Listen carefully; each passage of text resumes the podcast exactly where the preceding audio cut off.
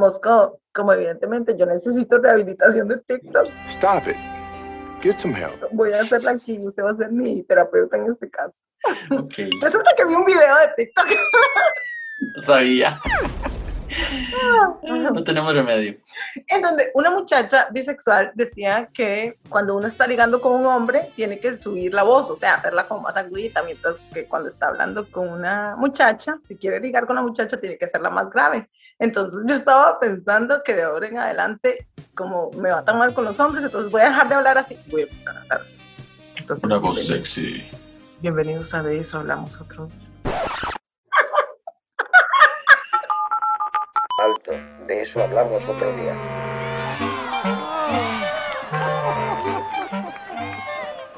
Hola Mosky, Hola, Mashi. aquí estamos una vez más contando nuestros traumas. No, mentira, eso ya lo hice hoy con mi terapeuta, gracias. Y hablando de terapia, esto para nosotros es una terapia, es una catarsis. No nos toman tan en serio, ni siquiera nosotros nos tomamos tan en serio. Lo que Mayela no le dice al terapeuta, lo viene a decir acá. Lo que yo no le digo al terapeuta, porque no voy a terapia. Exacto, exacto. O sea, para eso están los profesionales y definitivamente nosotros no somos uno. Repetimos, Exacto. somos productores audiovisuales. Sí. Somos. ¿cómo se llama? Jack of all trades, master of none. Sí, exacto. Eso es lo que somos. Pero gracias por venir a escucharnos, igual. Recuerden que pueden seguirnos. En Facebook e Instagram, como de eso hablamos, Hablamos con otro día. ¿De qué hablamos hoy? Cualquier cosa. Ah. Mosco, ¿de qué vamos a hablar hoy? De algo que tiene que ver mucho con nosotros en este podcast. Ujú. Si leen la descripción que tenemos en el, en el perfil de Instagram, en las redes, decimos que analizamos la realidad, analizamos los temas que nos interesan con visión interseccional porque nos gusta tocar los temas con profundidad, pero también con humor porque el humor es lo que amarra todo, es la goma que amarra el mundo. Y eso queremos hablar hoy. Y también es lo que hace que logremos sobrevivir todos los traumas. Sí. Insisto, hoy tuve mi sesión con la psicóloga, hoy estoy muy, muy introspectiva. Pero bueno, la cuestión también es que me encontré un par de cositas. Uno, un artículo muy interesante que concluía que las mujeres valoran el sentido del humor como uno de los atributos más atractivos en los hombres y los hombres valoran el sentido del humor como uno de los atributos más atractivos en las mujeres.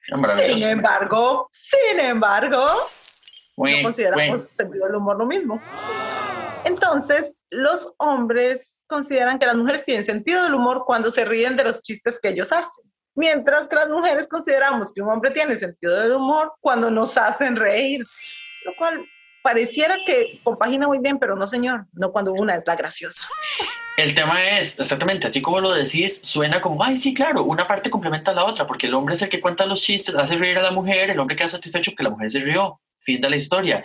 Pero, ¿qué es lo que considera cada quien humorístico? Exacto. El hombre tiene una construcción de, uy, esto que yo digo es súper gracioso. Y la mujer socialmente siempre se vio como esta relación. No recuerdo dónde fue que escuché hace poco, no sé si fue en una serie o en algo. Era como una madre con su hija, una eran mujeres con una jerarquía de edad, ¿verdad? Entonces obviamente era como la que estaba haciendo como de mentora de la otra y le decía, querida, a los hombres no les gustan las mujeres graciosas. Más o menos es cierto. Es que esa Entonces, es la cuestión. Entonces la mujer como que fue eh, socializada, usted tiene que complacer a su hombre y parte de complacer a su hombre es reírle los chistes independientemente de cómo sean. You're so funny. Entonces, claro, el hombre dijo, voy a hacer la chorrada que me dé la gana y todo lo que diga me lo van a aplaudir como focas y las mujeres se van a reír y ahí yo voy a ser exitoso. Pero la mujer, ¿qué es lo que realmente considera? ¿Qué es lo que a la mujer la hace reír? Exacto. Exacto. Investigando un poco entonces sobre el tema de cómo las mujeres y los hombres percibimos el humor, me di cuenta que ha sido un tema estudiado de hace décadas Wow. en diferentes partes del mundo. Me encontré este estudio que se llama Is an Ideal Sense of Humor Gender Across National Study. Entonces es como la idea de que si el sentido del humor tiene género y es un estudio que se hizo nacional en tres países, en Estados Unidos, en Turquía y en Irán. Se Wow. hizo en los tres países, los científicos dicen, lo hicieron en esos tres países porque en Estados Unidos hay un montón de bibliografía al respecto, pero no se conoce en Turquía e Irán y son culturas totalmente distintas, Claro. incluso entre ellas, donde hay una percepción del humor distinto. Entonces es súper fascinante. Ellos hablan de cómo no solo percibimos el humor diferente, sino también de cómo usamos el humor de forma diferente. Y de cómo nos adaptamos para poder entrar dentro de los grupos, las mujeres más masculinos o los hombres más femeninos para, ¿verdad? Para compaginar y para crear eso. Y entonces eso me llevó a otro video de TikTok. Ajá, ya sé, ya sé, tengo problemas. todavía no he hablado con mi psicóloga. Yo no estoy diciendo nada. ok. Me encontré este TikTok de Juan Sánchez, que es un comediante latinoamericano, en el que contaba que cuando él empezaba su stand-up, las mujeres se reían un montón, pero los hombres no tanto, y que a él le parecía extraño. Entonces un día le preguntó a un amigo de él que iba a sus stand-up, y el amigo le dijo, no es que no sean graciosos, es que no me gusta que alguien haga reír más a mi mujer de lo que le hago reír yo. ¿Qué? Desenvolvamos todos esos problemas, ¿verdad? Que existen en la frase, no me gusta que alguien haga reír a mi mujer más que yo. Empezando por ahí. Sí, exacto. Entonces, los sentidos de posición y demás, pero bueno, él cuenta que lo que hizo fue cambiar estrategia. Entonces, empezaba sus stand-up burlándose de sí mismo y cuando lograba que todos se rieran, como que entraran en este mood, entonces Entraba con chistes más con- generales. con chistes más enfocados en cómo los hombres no lo están logrando, ¿verdad?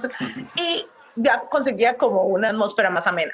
Pero entonces tenemos estos dos ejes, ¿verdad? La percepción del humor desde cómo lo vemos las mujeres y los hombres, pero también el cómo nos vemos amenazados por el sentido del humor de los demás y de cómo, cómo nos integramos con la sociedad desde el sentido del humor. Wow.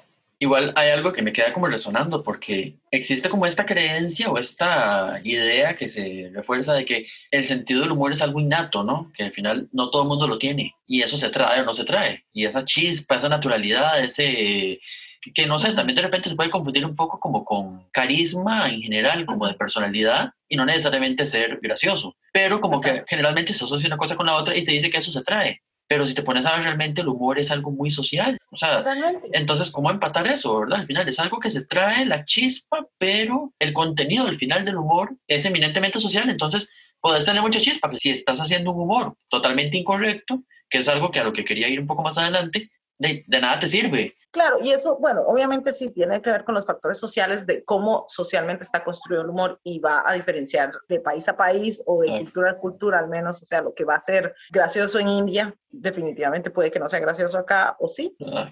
Eso también va sobre un tema como de las convenciones culturales, que de eso vamos a hablar otro día, ¿verdad? De estas advertencias que le hacen a la gente cuando viaja, que si usted va a tal país, no diga tal palabra, no diga tal frase, aunque sea en el contexto más gracioso del mundo, ellos lo pueden ver mal o viceversa. Claro. Y yo creo que la cuestión es que los latinos compartimos mucho realmente el humor Claro. o el concepto de humor, el significado de humor lo compartimos creo que bastante. Entonces, si usted ve a un programa mexicano o un programa chileno, le va a hacer gracia. porque Correcto. creo que tenemos como algo muy común. Sin embargo, ahora que yo estoy viviendo en Estados Unidos, encuentro que es complicado, es complicado, no porque ellos no tengan nuestro sentido del humor, finalmente estamos todos influidos por la televisión estadounidense y por los sitcoms de los noventas y demás, entonces obviamente compartimos las claves del humor que tienen los estadounidenses.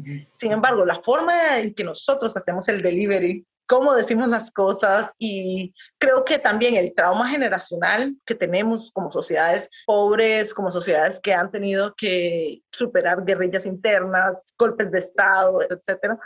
Entonces, como que nos hace tener un sentido del humor un poco más agresivo y nos mata la risa. O sea, en Costa Rica, por ejemplo, tenemos esto de que no pasa un evento Ajá. negativo 15 no minutos pasan después. dos horas cuando ya existen 60 mil memes al respecto.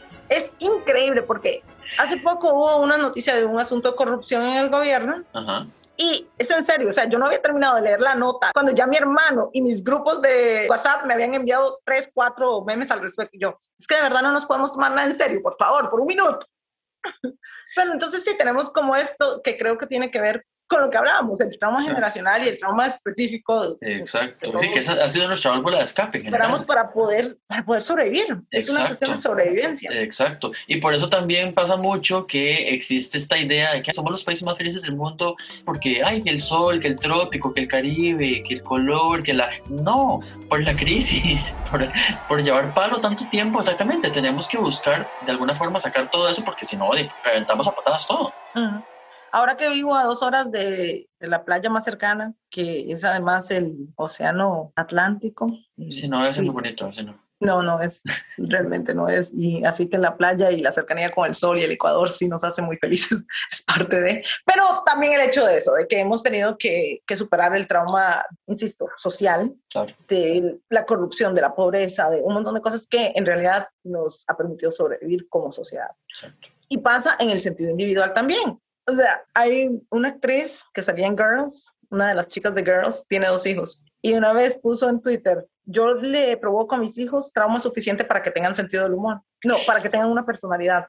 Entonces, me hizo mucha gracia porque digo, es cierto, o sea, la gente entiende que un poquito de trauma es lo que hace que la gente desarrolle personalidad. Y lo hablábamos respecto al pre-privilege, ¿verdad? El, cómo la gente basa su, su, personalidad en su atractivo, en muchos casos. Y entonces, de, al menos a mí, una persona que sea súper atractiva, pero no tenga este picantico en su personalidad, no me interesa. Acabo de recordar algo que mencionamos justamente en ese capítulo, que por cierto, les dijimos que les íbamos a poner en referencia, no la pusimos. Perdón. Perdón. Hablábamos de un video en ese capítulo de Privilege de un comediante que se llama Michael Henry. Y él hace mucho video corto, así como sketch, sobre temas generalmente de la cultura gay, pero además como con mucha crítica. Y este, justamente había hecho uno del Pretty Privilege y tenía una frase que me acuerdo que vos dijiste, ay, sí, esta frase me encantó, que era así como, tu belleza se va a desvanecer y yo voy a seguir siendo chistoso por siempre. Gracioso hasta que muera. sí. Y es gracias al trauma. Sí. Me quedó resonando algo de lo que dijiste ahorita. Que los gringos, bueno, en este caso has tenido como ese choque tal vez en, en, cuestión del humor, pero obviamente no lo tenés en sentido de ellos hacia vos porque como dijiste, toda Latinoamérica hemos estado súper influenciados por el humor gringo, por la cultura pop gringa en general, ¿verdad? Pero por el humor mucho, porque exactamente los sitcoms, las películas, la comedia romántica, exactamente todos estos géneros, además, como muy específicos, que de eso vamos a hablar un poquito más adelante. Entonces, el choque más bien viene de ellos hacia los latinos, porque ellos no logran entender el humor de latinos, porque obviamente ellos no tienen las... Para ellos, después del Río Bravo, todo es México, además de eso, y todo es un terreno desconocido y que tampoco les ha interesado conocer. O sea, yo tengo dos años de estar entrenando a mi jefe para que entienda cuando yo estoy bromeando sin decirle que estoy bromeando. A punta de decirle que estoy bromeando. O sea, los, códigos, los códigos de ellos, vos simplemente los ves pasar y es como, sí, ya sé. exacto. En cambio, yo tengo que, yo hago mi broma, especialmente si es por texto, es, es toda una explicación larga de por qué estoy bromeando. Claro, sí. Y un día de estos me pasó que estábamos ayudando a otro equipo dentro del trabajo a enviar unos correos a los clientes y el jefe de mi jefe, o sea, como el manager del equipo, manda un correo diciendo, creo que este es el penúltimo, ya casi vamos a terminar como con esta extra asignación, ¿verdad? Y entonces le puse yo un correo solo a él diciéndole, ya esto se está poniendo viejo, es intolerable. Yo asumí que él, como más o menos me conoce, va a agarrar que era una broma, pero me pone, me disculpo, pero solo así me puso, me disculpo, punto. Y yo, oh no, me pasé, me pasé, no entendió, ¿verdad? Entonces le mandé otro mensaje con un meme de Pikachu, como haciendo, ¡Ah! ¿verdad? Como sorprendido, diciendo, ah, me pasé, como fui muy lejos esta vez. Y el tipo no me respondió como por hora y 15 minutos. Hora y 15 minutos en donde yo estaba que moría de la zozobra de ofendí a este hombre o no, ¿verdad? Que además es mi jefe. Claro, sí, sí, sí, sí. Sí tiene alguna repercusión de repente. Claro, y al, al final me dijo que no, que todo estaba bien y yo le dije que ya nunca más iba a bromear con él porque había pasado demasiado sobre y tenía trauma al, respecto.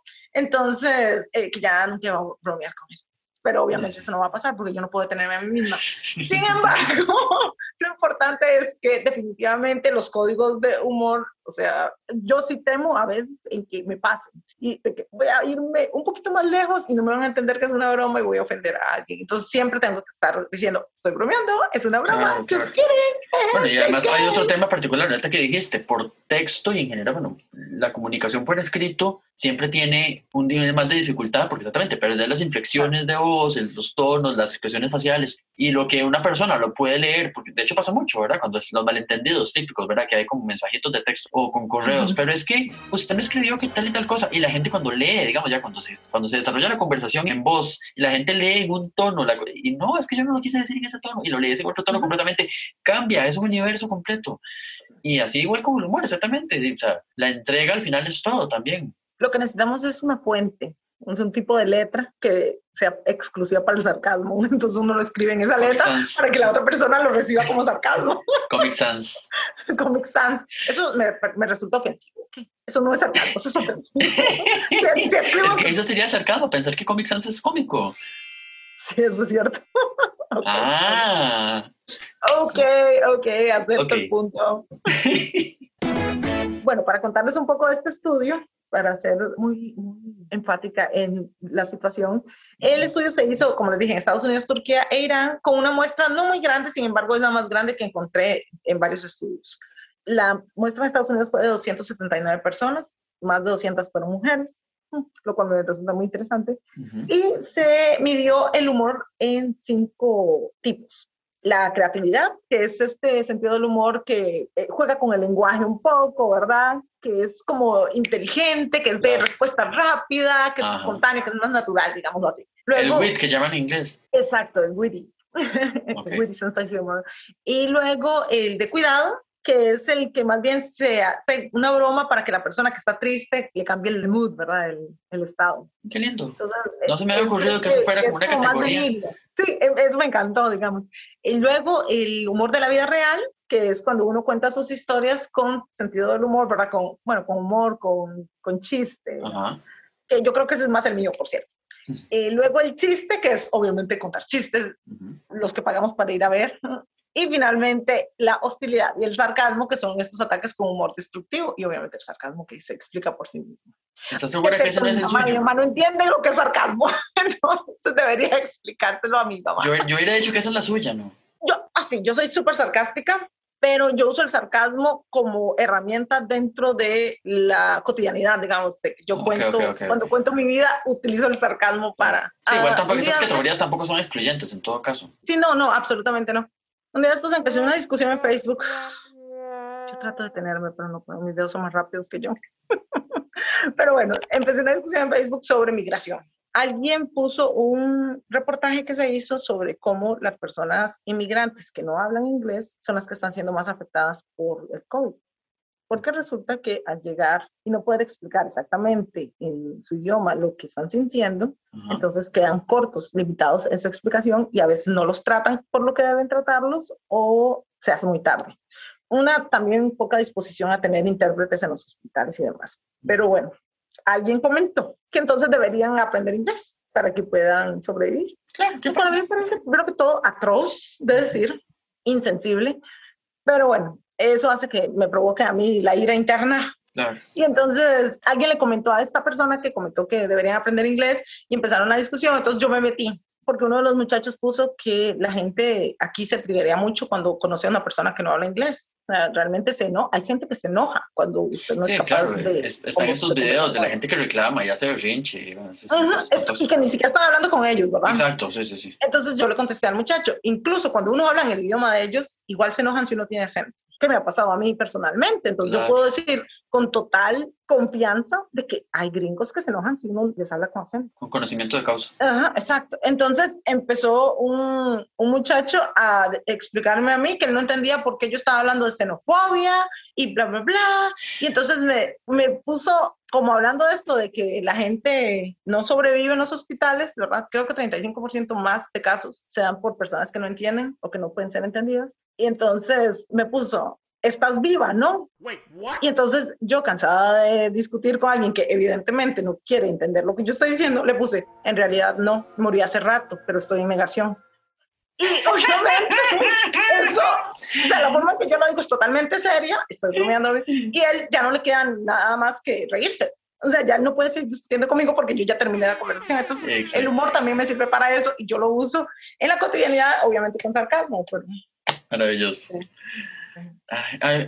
yo, bueno, ahora que lo decís, yo no conocía realmente, o sea, nunca me había puesto a pensar en esa clasificación. Si yo tuviera que escoger...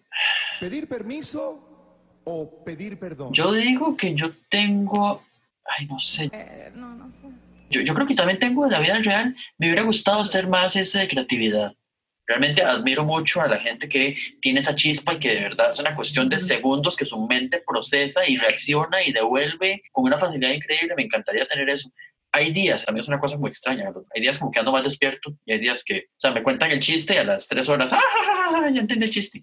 Un semestre later. Ah. Entonces como que me cuesta un poco a veces procesar eso, pero, pero me encantaría, me encantaría tener ese nivel de la, de la respuesta y eso. Me encantaría de repente algún día hacer stand-up, por ejemplo, cosas así, pero no sé, si tenga la chispa esa y la facilidad de, de armar un show.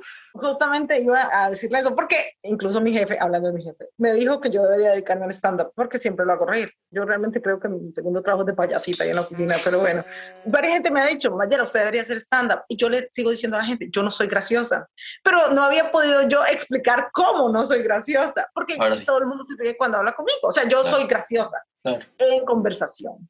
Pero si yo tengo que prepararme para ser graciosa, yo me tomo a mí misma muy en serio. Y me Ya cuesta eso mucho- dejaría de ser gracioso, claro. Exacto, dejo de ser graciosa porque ya me pongo muy seria. Entonces, yo, ahora que encuentro esta clasificación donde chiste es una y chiste incluye el stand-up, incluye las frases ya preformuladas, etcétera. Entonces, yo, claro, ahí es donde yo no alcanzo. Yo, eso definitivamente no es mi sentido del humor. O sea, yo no soy de contar chistes. Y usted lo sabe, porque me conoce desde hace muchos años. Yo no soy de contar chistes. Yo soy de decir las cosas de forma graciosa. Pero es lo que yo digo, en mi cotidianidad, Ajá. la forma en que yo hablo. Claro. Eh, soy súper dramática. Tengo una, una de mis primas siempre me dice, sie- siempre me hace ver cuando estoy siendo súper dramática o, o exagerada. Y yo, claro, pero es porque la exageración es también una forma de crear humor. Entonces, es parte de cómo yo he desarrollado esta parte de mi personalidad para dije, ser la payasita del lugar. Pero eh, también viendo las clasificaciones, me encontré la de el humor agresivo, ¿verdad? Porque es donde entra un poco el humor del que hablábamos la vez pasada, que usted tiene todavía un trauma, y cómo eso Ah. entra dentro del, de este humor agresivo. Cuéntele a la gente, cuéntele a la Ok, gente. ok. Sí, de hecho por ahí nació un poco el querer hablar de este tema. En realidad hubo dos cosas. El tema de lo políticamente correcto o incorrecto, que Ujú. como lo estábamos mencionando hace un rato, lo vemos mucho en retrospectiva en, en estos productos, sobre todo gringos, las sitcom de los 90, las películas de los 90, todo ese humor que se creó de los 90 hacia atrás, Ujú. que en su momento era como el tope, ¿verdad? Del- de la comedia y claro, nunca se cuestionaron muchas cosas que se cuestionan ahora. Entonces, exactamente, ¿cómo, primero, cómo vemos eso eh, en la actualidad o qué, qué lectura podemos darle? Y por otro lado, una situación que viví hace poco con un programa de televisión ya reciente. Pero bueno, tal vez hablemos primero de la construcción esta del humor, lo que se llama el humor negro. El humor negro también tiene su, su connotación. ¿Cómo fue que, cómo se llamaba en el estudio? Humor agresivo. Humor agresivo, Es ok. Mejor digamos el humor agresivo. Sí, digámosle sí mejor. Ok, primero que todo, ¿de dónde viene y cuáles son como las posibilidades actuales de esa línea de humor, no? Claro, porque es una delgada línea entre insultar y hacer un chiste a costas de alguien. Exacto. Por ejemplo, hablemos del roast, que es una variante de esta línea de humor. Ajá. El roast también tiene como una similitud con el stand-up comedy, viene como más o menos en esa misma línea, viene de un poco más atrás del vodevil y de, de estos shows que se hacían desde el siglo más o menos 19, principios del 20 por ahí, que eran shows como de variedad que se hacían en los teatros, en los que se presentaban números de baile, de canto, y entre número y número había un como un conductor del espectáculo que obviamente mientras los preparaban el, el escenario para el siguiente número, se preparaban los bailarines o lo que fuera, tenía que pues entretener a la audiencia. Entonces aprovechaba para hacer chistes ahí como sobre la marcha, porque también era mucho eso de la, de la inventiva, de la creatividad del momento. Entonces aprovechaba, ok, bueno, de la audiencia, voy a hacer chistes sobre la audiencia, voy a hacer Ajá. sobre fulano que vi, sobre tal cosa, sobre mí. Y ahí, entonces ahí empezó a nacer un poco todas estas variantes, el stand-up comedy, los shows unipersonales y esta línea que es el roast o brindis cómico, que consiste en hacer todo un número o todo un espectáculo homenajeando cómicamente a una persona, ya sea por, no sé, por su cumpleaños, por su trayectoria o porque simplemente se nos ocurrió. Entonces todos los chistes van a ser en torno a esta persona principalmente y en un tono entre el insulto y el sarcasmo y verdad, haciendo mofa de sus peores cualidades o sus mejores cualidades incluso, ¿verdad? Sin embargo, algo que es muy importante de tomar en cuenta en este tipo de shows es que tiene que haber como un consenso mutuo, primero que todo. De acuerdo, principalmente. Exactamente, exactamente. Un mutuo acuerdo no solo de las personas que están ejecutando el show o la persona que está recibiéndolo, sino además del público.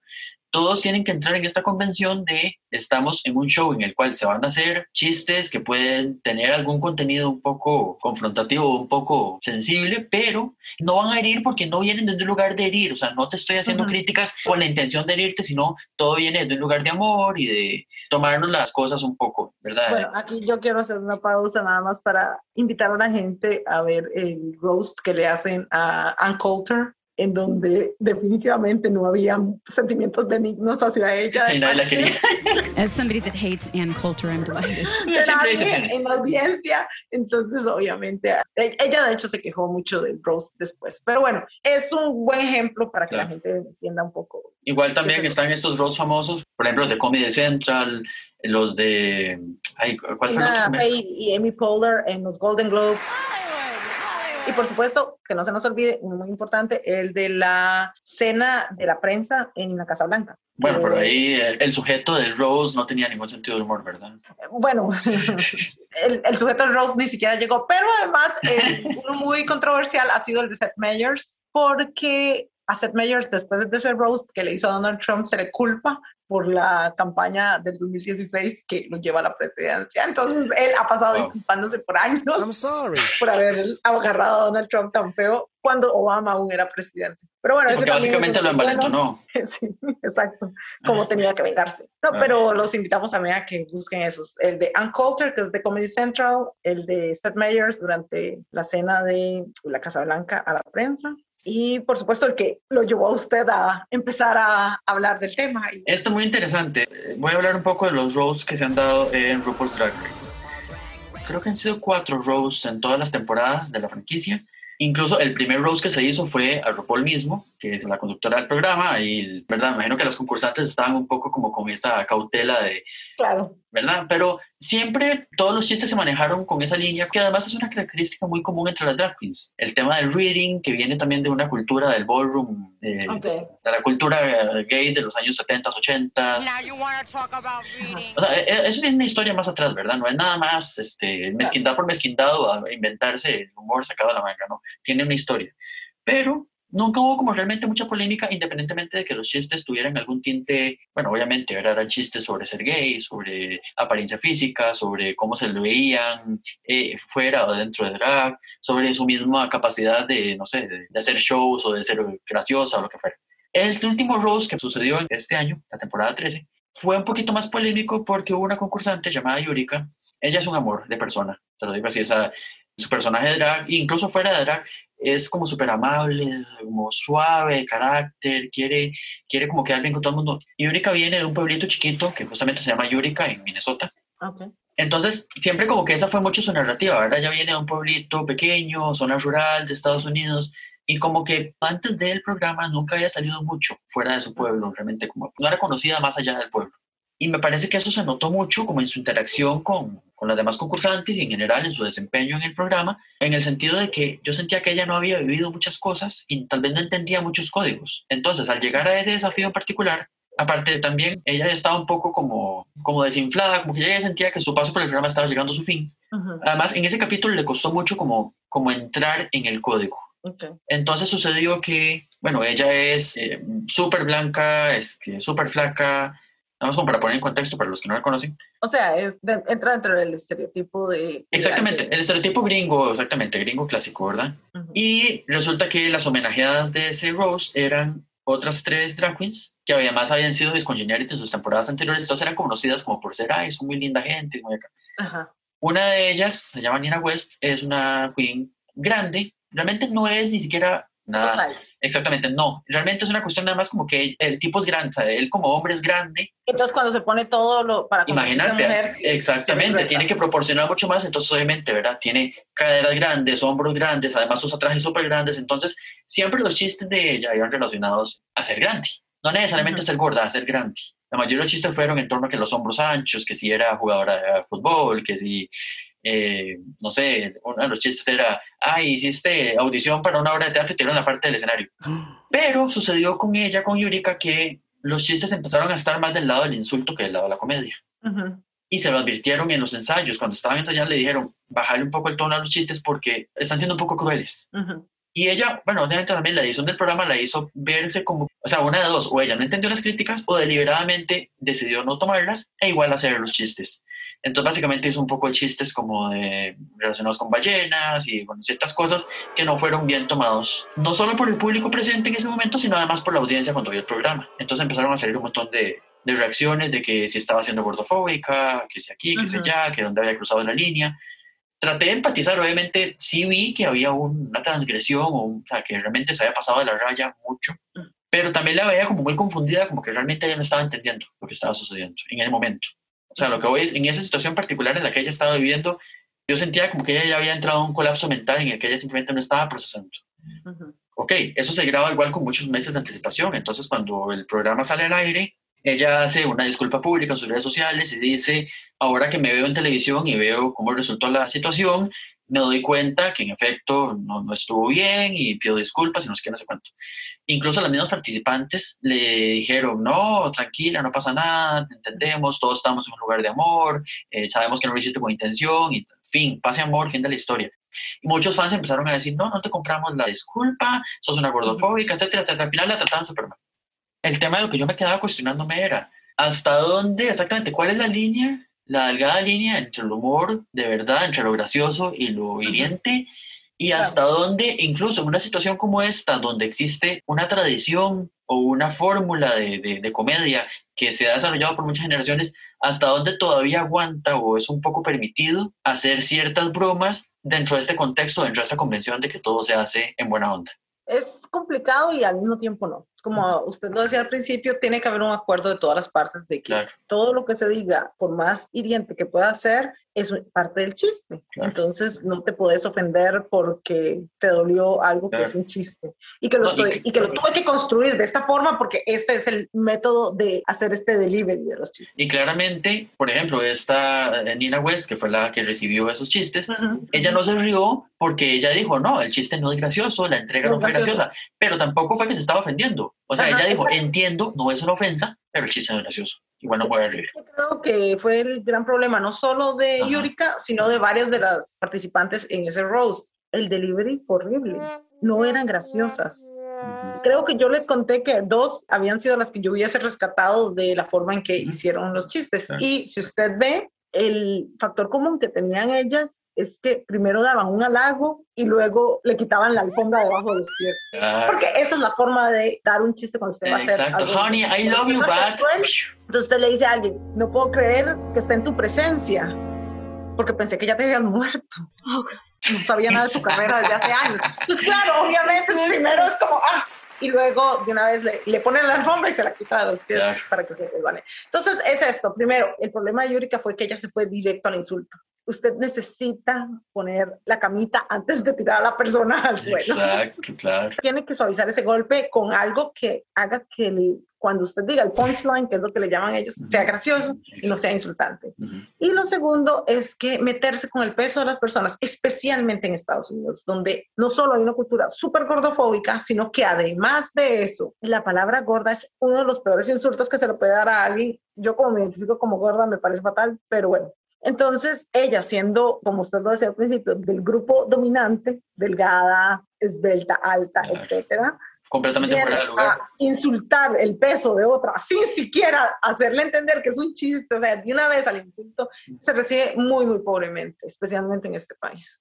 Y que vamos al punto también que es muy válido, donde se dice que uno solo puede hacer chiste sobre una comunidad o una, un sector de población en particular. Además, sobre todo cuando es un sector de población que ha sido vulnerabilizado por varias Ujú. razones, solo si perteneces a ese grupo. Entonces, por ejemplo, solo se le acepta a personas negras hacer chistes sobre cultura negra o sobre comunidad negra o sobre toda otra la persona carrera negra. de Chris Rock.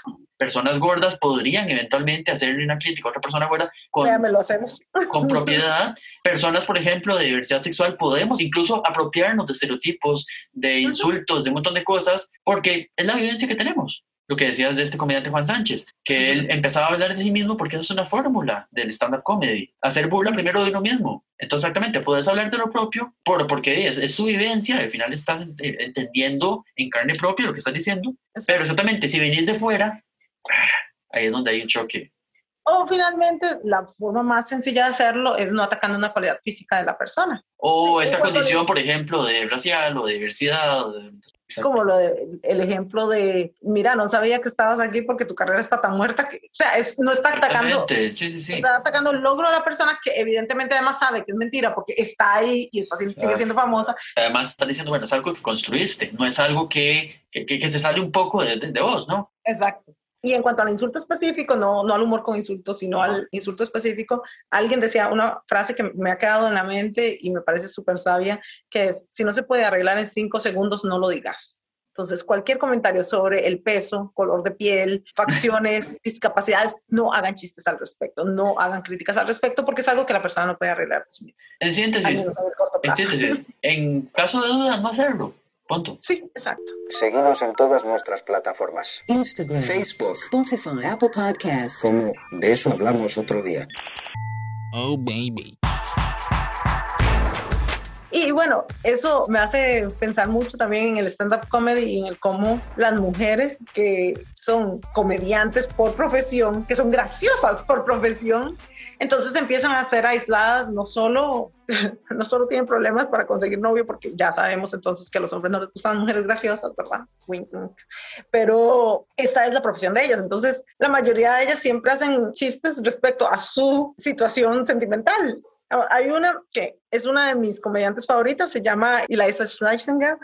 Ella es una mujer muy bonita, rubia, muy típica estadounidense, muy típica californiana, de hecho.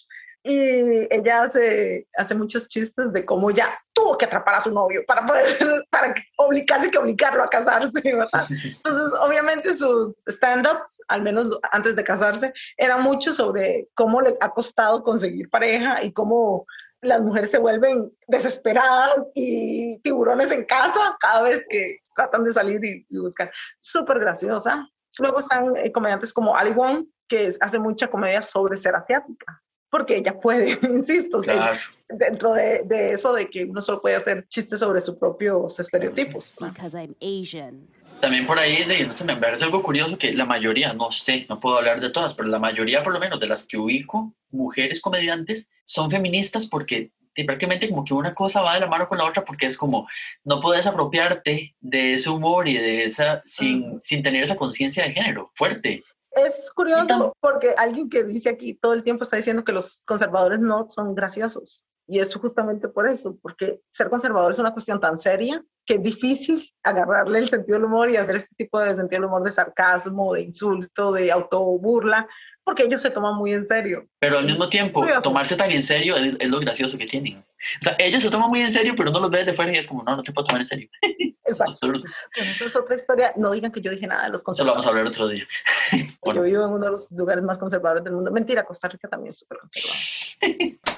Volviendo al tema de las mujeres comediantes, recordé también a Katherine Ryan. Ajá. Que me encanta, porque ella, ella, tiene sus shows de stand-up y también tiene su serie en Netflix que se llama Casi no duquesa, para los que no la han visto. Está interesante. En ambas es la misma historia, que básicamente es la historia de su vida, la historia de ella, madre soltera, migrante, de, se va de Canadá a Inglaterra y hace su, intenta surgir en este mundo de la comedia, en un país extraño y tal, tal. Pero además como toda esta perspectiva, ¿verdad? De mujer sola y mujer empoderada y y he visto muchos comentarios, o por lo menos existe como esta percepción, y ella incluso lo menciona en sus shows, de que por lo menos de cierto sector del público, tal vez sector más conservador, se les percibe, las mujeres son comediantes, uy, es que ustedes están bravas con el mundo y ustedes odian el mundo, y realmente lo de ustedes no es comedia porque ustedes lo que tienen es mucha ira. Y no soporto, ahora Cuando dicen eso, porque es como, primero que todo, podría tener sentido, podría tener, exactamente, al final es verdad, porque, exacto, y además lo que estábamos diciendo hace un rato, de que es la válvula de escape que tenemos en muchos, muchos sectores reprimidos de decir, bueno, ok, ya que nos han jodido tanto, vamos a sacarlo, porque es esto o quemamos el mundo. Exacto. entonces, pues obviamente sí, tienen razón y tienen todos los motivos del mundo para estar enojadas y además para sacarlo de esta forma tan creativa y tan, digamos, polite. Sí. Que era exactamente, es una forma muy bonita de hacerlo, pero es una forma súper efectiva también, el humor es muy efectivo también como, como aleccionado. Y si, quieren, y si quieren ver a alguien que se toma muy en serio durante su show y aún así es increíblemente gracioso y conmovedor y no sé, se le arranca a uno el alma, Nanette de Hannah Gatsby. Es uno de los mejores shows que pueden ver en Netflix. ¿Cuál, cuál en particular? Nanette. Ok. Although the pay would be substantially better. Hay cualquier cosa se los ponemos también en la descripción del. Vamos a poner recomendaciones. Esta vez sí lo para, vamos a hacer. Para no dejar a los chicos de fuera, para que no se me enojen los varoncitos. Este, aquí Daniel, nadie se va a enojar porque aquí no tenemos masculinidades tóxicas en el público. Ok. eh, Daniel Sloss es un comediante inglés. Bueno, e, esa es otra cuestión. A mí, yo prefiero por mucho la comedia inglesa que la comedia estadounidense. Claro. Daniel Sloss hace un show completo técnicamente con base en cómo la familia reaccionó a la muerte de la hermana. Wow. Y reírse de la muerte es una de las cosas más complicadas que existe. Y evidentemente solo él puede hacer chistes respecto a eso. No hay nadie, él y su familia. Y de ahí no hay nadie más que pueda, porque es un tema tan, tan delicado que sí, o sea, no, simplemente no se bromea con la muerte. Claro, claro. Pero él lo hace de una forma maravillosa. Él puede hacerlo uno porque fue su vivencia y él dice, bueno, ok, yo puedo procesarla dentro de mí de la forma que considere necesario y si mi forma es la comedia, pues lo voy a hacer. Exacto. También, exactamente, puede ser incluso hasta su manera de lidiar con él. Mm, Totalmente. Y él tiene, creo que, otros, otro par de hermanos, o al menos una hermana más, y los papás son científicos, personas brillantes, además famosos por ser científicos, o sea, son realmente personas brillantes. Es increíble, o sea, es también una recomendación súper grande y lo, lo vamos a dejar en, no se me va a olvidar esta vez, en las redes sociales para que vean nuestras recomendaciones de comediantes.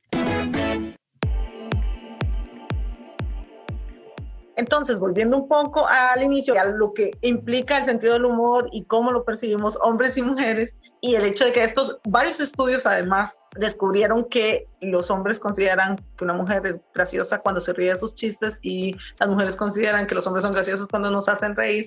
Es muy curioso, no solo en ver la percepción del humor como, como objeto, sino también cómo nos relacionamos entonces en parejas heterosexuales. Vamos a hablar aquí porque son los estudios que se han hecho y yo además no tengo idea de cómo trasladar eso a la comunidad LGBT.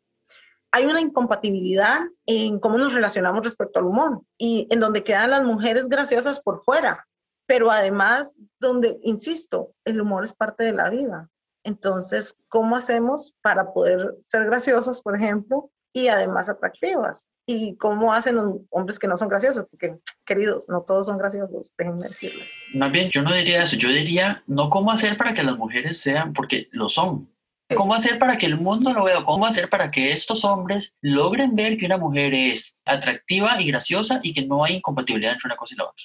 Exacto, sí, en realidad es verlo así, o sea, ¿cómo subsanamos que esta percepción de cómo vemos el humor diferente, hombres y mujeres, uh -huh. no sea un momento de ruptura claro. de la socialización entre hombres y mujeres? Y no sea castigadora de las mujeres que son graciosas, que naturalmente son graciosas, que hay muchísimas, o sea, en realidad es la forma en que yo me relaciono con mis amigas, siempre es con base en el humor, entonces yo conozco únicamente mujeres graciosas, maravillosas, talentosas y demás. Pero, pero es complicado, es, es muy complicado el, el, cómo nos relacionamos respecto al humor y entre nosotros. Y lo otro para terminar, que se me ha quedado ahí como en el tintero, es el tema este del humor eh, incorrecto en este momento, que en su momento no es que era correcto, sino que simplemente no tenía ninguna repercusión. Por ejemplo, ahora vemos estas sitcoms de los noventas, que en su momento nos hicieron reír y que son clásicos de la televisión, y las vemos actualmente en maratón, y nos damos cuenta de que había un montón de situaciones este, incorrectas, chistes homófobos, gordófobos, tal vez no racistas, porque ya en ese momento tal vez sí ya estaba ya un poco más de conciencia en cuanto a eso, pero siempre había como una cosa solapada en algunos Mucha contextos. xenofobia, sí. Xenofobia también, relaciones tóxicas, cosas espantosas. Y ahora decimos, bueno, ya no nos podemos reír abiertamente, porque obviamente ya tenemos esa conciencia y ya, ya no podemos. Pero uno podría decir, bueno, entendiendo el contexto del cual viene, podría todavía, porque tampoco se trata de estar cancelando todo, porque al final la cultura de la cancelación, no sé, yo siento que no lleva a ningún lado, pero de eso vamos a hablar otro día. Se los prometemos. Pero entonces, ¿cómo logramos seguir procesando esto como un documento histórico, no sé, de la comedia de otra época? Uh -huh. ¿O no? O sea, ¿dónde queda la línea por ahí? Vamos a, creo que no debería haber un revisionismo, pero insisto, eh, eso es como otro tema.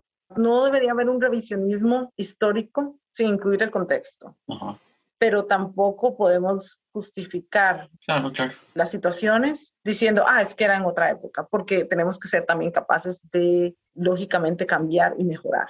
Sí, por supuesto. Entonces, sí, se, sí porque se es, lo mismo, trae, es, es, lo mismo, si uno se vuelve a reír del chiste, porque, a ver, no, sí, no importa, aunque era otra época, pero tú estás riendo ahora. Uh -huh. Exacto. Uh -huh. Sí, básicamente, en resumen, que es algo que se aplica para, creo que para todas las instituciones sociales, si no va a aportar nada positivo, no lo diga. Si el chiste no va a tener una repercusión realmente positiva o va a tener alguna posibilidad de rechazo, de cosa hiriente, lo que sea, no lo haga. No hagan chistes sobre la muerte de nadie y eso lo digo especialmente a los costarricenses respecto a Natividad Canda. Nunca voy a olvidar cómo salieron chistes al respecto. No, no, pero eso, eso fue... No se bromea con la muerte de nadie, eso es No, otro punto. Terrible. Y, había olvidado, había olvidado no. ese episodio incluso. Que, que, que- Mm, Este, no lo vamos a tocar mucho, pero, Sí, no. pero es algo, digamos, que, que podemos incluso discutir con la gente que nos escucha de otros países, porque jaja, hay gente en otros países escuchando, ¿no? Sí, tenemos Entonces podríamos, en comentarios, si quieren saber un poco del asunto, podemos guiarlos hacia las noticias, pero es algo que no vamos a... Y advertimos, eh, No, claro. advertimos un tema sensible que puede herir sensibilidades. Y, y bueno, finalmente es aprender un poco a utilizar el humor. Perdón, necesario, perdón. ¿Vio lo que dije? ¿No? Es un tema sensible que puede herir sensibilidades. perdón. Bueno, advertimos, es un tema sensible. Y bueno, finalmente, porque nos estamos quedando sin tiempo. Ah, O más bien el tiempo es lo único que tenemos, no, quién sabe. Pero bueno, finalmente, practiquen su humor. No se nace gracioso, ni hay una predisposición para ser gracioso. Es cuestión de mucho carisma, que lo mencionábamos al principio, que además es algo que también se puede ejercitar, el carisma. Es cuestión de un poco de inteligencia también, que también uno lo puede ejercitar, porque es principalmente inteligencia emocional y definitivamente a nadie le enseñan inteligencia emocional. Y también es mucho de contexto y demás. Recordemos que el humor cambia no solo de país a país, no solo de cultura a cultura, cambia de época en época y todos tenemos la posibilidad de utilizarlo y de hacernos personas más interesantes con humor. Yo solo tengo dos consejos finales. Nunca dejen que les digan que no son graciosos, ni dejen que les digan, ¿cómo era el dicho este? La risa buena la boca de los tontos. Nunca dejen que les digan eso. Eso me lo dijo mi papá. Nunca dejen que les corten su humor, nunca dejen que les corten su chispa, nunca dejen que les corten su alegría. Y una última cosa, nunca expliquen un chiste, por favor, nunca hagan Nunca eso. explican un chiste. Quien no lo entendió, no lo entendió. En el momento que se explica el chiste, perdió la gracia. Sí. Y ya, nos vamos. Nos vamos. No se olviden de escucharnos la próxima semana. Lunes estaremos subiendo el siguiente episodio. ¿Y dónde nos pueden encontrar, Bosco? Facebook e Instagram como de eso hablamos otro día. Y en Spotify y Apple Podcast. Para que nos escuchen. Coméntenos, sugieran sus temas. amigos. Sí, Pásenselo a la gente. O sea, somos graciosos. Es en serio. Yo, yo, yo lo, yo lo he practicado mucho. O sea, yo me he esforzado por ser gracioso. Esto no es azar. Espero que se diviertan tanto como nosotros nos divertimos grabando esto, porque no tienen idea. Sí. Los queremos. Besitos. Chao. Besitos, chicas. Amiguis. Bye. Chao. Oh, ya va. Chao.